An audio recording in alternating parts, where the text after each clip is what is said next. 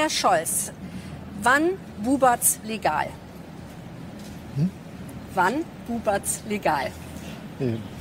Wir haben ja beschlossen, dass wir Cannabis-Legalisierung vornehmen wollen und äh, das wird umgesetzt. Selbst auf die coole Jugendsprache hat Olaf Scholz hier gewohnt souverän reagiert und im ersten nochmal klargemacht, an den Plänen, Cannabis zu legalisieren, will die Ampelkoalition erstmal festhalten. Am Mittwoch hat Bundesgesundheitsminister Karl Lauterbach nun ein Eckpunktepapier vorgestellt, das die Rahmenbedingungen dafür festhält. Aber einiges ist noch offen und es könnte sogar noch verhindert werden, dass wir Cannabis bald legal in entsprechenden Geschäften kaufen können. Was da gerade noch zu klären ist, das schauen wir uns heute mal an. Mein Name ist Til Schibitz. Moin.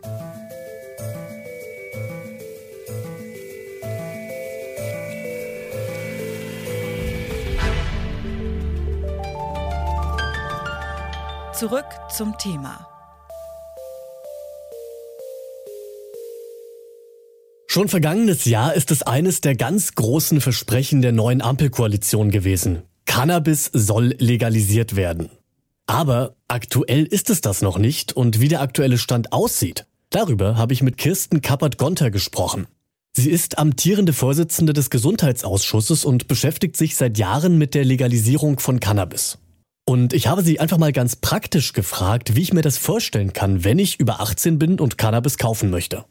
Also was jetzt mit den Eckpunkten vorgelegt ist, ist die Grundlage und eine sehr gute Grundlage für den weiteren Gesetzgebungsprozess. Und da innerhalb dieses Gesetzes wird dann der Rahmen gesteckt für den Anbau, den Verkauf und den Vertrieb von legalem Cannabis in Deutschland. Und für die Konsumierenden über 18 wird das dann bedeuten, dass es Fachgeschäfte gibt, lizenzierte Fachgeschäfte, in die sie reingehen können und da können Sie dann Cannabis legal erwerben und zwar in klar deklarierter Qualität. Und Sie können eben auch vollständig sicher sein, dass das Cannabis, was Sie dort erwerben, frei ist von zusätzlich schädigenden Beimischungen wie Streckmitteln oder was auf dem Schwarzmarkt eben leider sehr häufig und zunehmend häufig vorkommt, synthetische Cannabinoide, die sind ja tatsächlich richtig gefährlich und da können Sie in diesen lizenzierten Fachgeschäften eben sicher sein, dass Sie eine gute, gesicherte, klar deklarierte Qualität bekommen. Bis dahin ist es aber noch ein langer Weg. Denn erst einmal muss die EU-Kommission prüfen, ob diese Kehrtwende in der Drogenpolitik denn auch mit EU-Recht vereinbar ist. Was es noch alles braucht, bis man Cannabis legal kaufen kann, das weiß Kai Friedrich Niermann. Er ist Jurist und Cannabis-Experte. Das ist halt eine sehr komplexe äh, Angelegenheit, dieses äh, internationale Drogenrecht. Vielleicht fangen wir mal ganz vorne an. Also es gab ja 1961 die sogenannte Single Convention. Äh, und die Single Convention sieht vor, dass Cannabis nur zu medizinischen Zwecken äh, und zu wissenschaftlichen Zwecken ja, angebaut und gehandelt werden darf. Und dann gab es noch äh, zwei weitere internationale Abkommen, das von 1971 und das von 1988. Diesen Abkommen ist eigentlich fast jeder Staat der Welt beigetreten. Dem Abkommen von 1988 sogar auch die EU. Deutschland ist halt ein sehr völkerrechtsfreundliches Land. Das ist jetzt natürlich schwierig, wenn äh, man äh, Cannabis zu Freizeitzwecken äh, legalisieren will, weil das halt wirklich dann gegen diese Abkommen verstoßen könnte. Und auf EU-Ebene gibt es auch zwei größere Rechtsquellen. Das ist das Schengener Abkommen zum einen und der EU-Rahmenbeschluss. Und dort wird auch festgelegt, dass der Handel mit Cannabis unterbunden werden muss. Nun wird ja, wenn wir alleine in der EU mal schauen, zum Beispiel in Portugal oder auch in den Niederlanden, Cannabis ja jetzt schon deutlich liberaler gehandhabt. Kann sich Deutschland an denen Ländern ein bisschen orientieren, sich ein bisschen Inspiration von denen suchen? Lieber nicht, äh, zumindest was, was die Niederlande angeht. In den, in den, Niederlanden ist es ja auch tatsächlich so, dass es nicht legalisiert ist, sondern es wird nur geduldet, äh, der Verkauf und auch der Besitz. Und äh, der Anbau ist sogar strafbewehrt. Äh, also da wird auch ermittelt und es werden auch äh, Grows regelmäßig hochgenommen. Die Strafen sind allerdings bei weitem nicht so streng wie in, wie in Deutschland. Ähm, also die Niederlande haben es auf alle Fälle ver vermisst, die komplette Wertschöpfungskette zu legalisieren und mit den dementsprechenden Problemen, die sie jetzt haben, einer organisierten Kriminalität, die sich um den Anbau herum gebaut hat, die dann auch den Kokainhandel noch befeuert hat, In Kalifornien gab es zu hohe Steuern äh, und auch eine sehr, sehr ausgeprägte Grow-Kultur und, und Cannabis-Kultur seit den 50er Jahren schon. Da lassen sich Leute auch wenig vom, äh, davon abbringen, den, den Schwarzmarkt zu verlassen. Ich denke, in Deutschland ist das was anderes, weil äh, hier die Qualität ist in den letzten Jahren äh, schlechter geworden, der Verfolgungsdruck ist höher geworden. Äh, also hier werden die Leute den, die Möglichkeit dankbar annehmen und auch großzügig annehmen, legal Cannabis einkaufen zu können demnächst. Also nimmt Deutschland vielleicht nicht die anderen Länder als Inspiration, um zu sehen, was können wir uns von denen abgucken, sondern eher die Kehrseiten und sagen, na gut, da haben wir jetzt gesehen, was nicht funktioniert, das können wir ja aber dann besser machen. Ich hätte jetzt zum Abschluss noch die Frage mal ganz praktisch. Ich weiß, das ist ein bisschen rumorakeln, aber können Sie denn absehen, wie lange es noch dauern wird, ganz ungefähr, bis wir Cannabis in Deutschland legal kaufen können? Also wenn äh, jetzt tatsächlich ernsthafte Bedenken geben sollte seitens der EU für eine kommerzialisierte Handelskette, dann wäre Plan B auf alle Fälle die Entkriminalisierung, der Eigenanbau und der gemeinschaftliche Eigenanbau, also Cannabis Social Clubs. Diese drei Punkte kann man ohne Verstoß gegen äh, völkerrechtliche Verpflichtungen umsetzen und einführen und auch ohne Verstoß gegen EU-Recht. Das wird auf alle Fälle kommen. Das würde heißen, äh, der Referentenentwurf, äh, der aus dem Eckpunktepapier entwickelt, kommt dann im Dezember.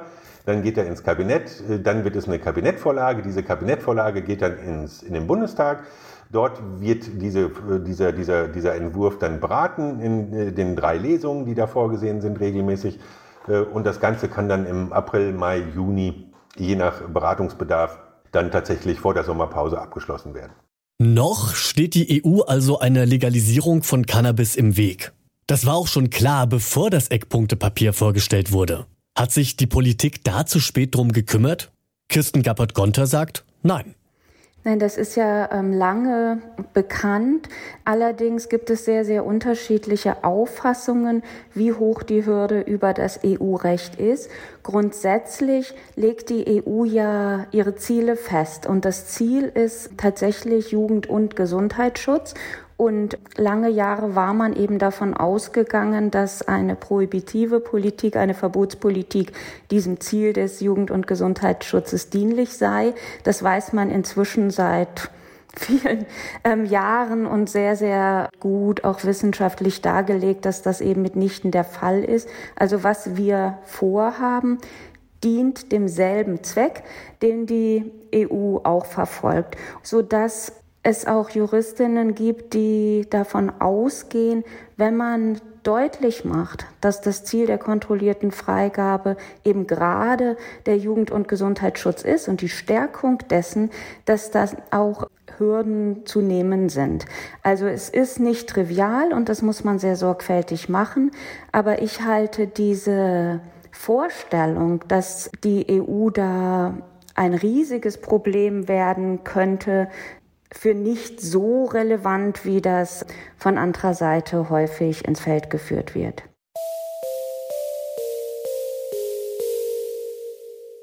Ursprünglich mal wollte man mit dem Verbot von Cannabis die Gesundheit schützen. Die Realität sieht aber so aus. Cannabis zu kaufen ist trotz Verbot nicht allzu schwer. Und die Bundeszentrale für gesundheitliche Aufklärung hat herausgefunden, dass die Hälfte der 18- bis 25-Jährigen schon mal Cannabis konsumiert hat. Und dieses Cannabis, das ist laut dem deutschen Handverband häufig verunreinigt oder mit anderen Substanzen gestreckt.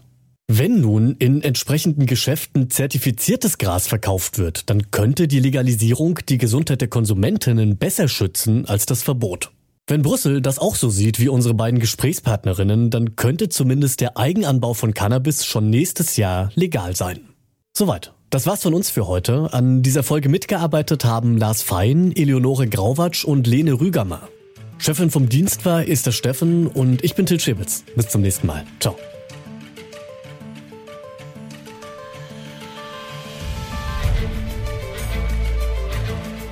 Zurück zum Thema vom Podcast Radio Detektor FM.